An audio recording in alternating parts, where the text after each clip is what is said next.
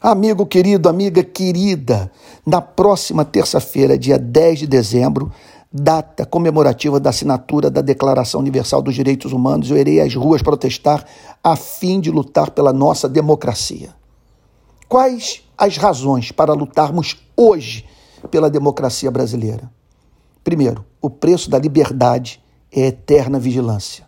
Segundo, ainda temos autoridades públicas brasileiras que celebram regimes de exceção, exaltam a memória de torturadores e veem como legítimos os anos de cassação de direitos civis e políticos.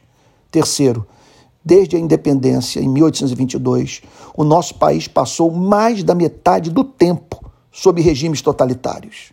Quarto, ouvimos, nos últimos meses, ameaças explícitas feitas por autoridades públicas do nosso país à democracia. Desde a abertura democrática, nunca se falou tão descarada, impune e efusivamente sobre o retorno do AI-5. Quinto, uma fração da sociedade demonstra ser favorável a regimes totalitários espalhando palavras de ódio nas redes sociais, exaltando o abuso de poder, chegando ao ponto de dizer que o brasileiro não funciona sem a mão de ferro do Estado. Sexto, o país pode viver um novo junho de 2013, que exigirá, por parte das nossas autoridades públicas, maturidade, abertura ao diálogo e firme compromisso com a preservação do funcionamento das instituições democráticas. Sétimo, a farda, a batina, a gola clerical, o jaleco branco não tornam o ser humano incorruptível. Procure conhecer, por exemplo, a história do atentado do Rio Centro, frustrado ataque à bomba ao Centro de Convenções do Rio Centro, no Rio de Janeiro, na noite de 30 de abril de 1981, quando ali se realizava um espetáculo comemorativo do Dia do Trabalhador durante o período da ditadura militar no Brasil. Crime perpetrado por setores do exército brasileiro insatisfeitos com a abertura democrática que vinha sendo feita pelo regime. Somente uma democracia capaz de garantir a liberdade de imprensa e um funcionamento independente das instituições do Estado democrático de direito garante a elucidação da autoria de um crime dessa natureza.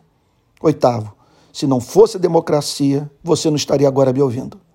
Nono, Todo aquele que abre mão da liberdade em nome da segurança acaba ficando sem uma coisa nem outra.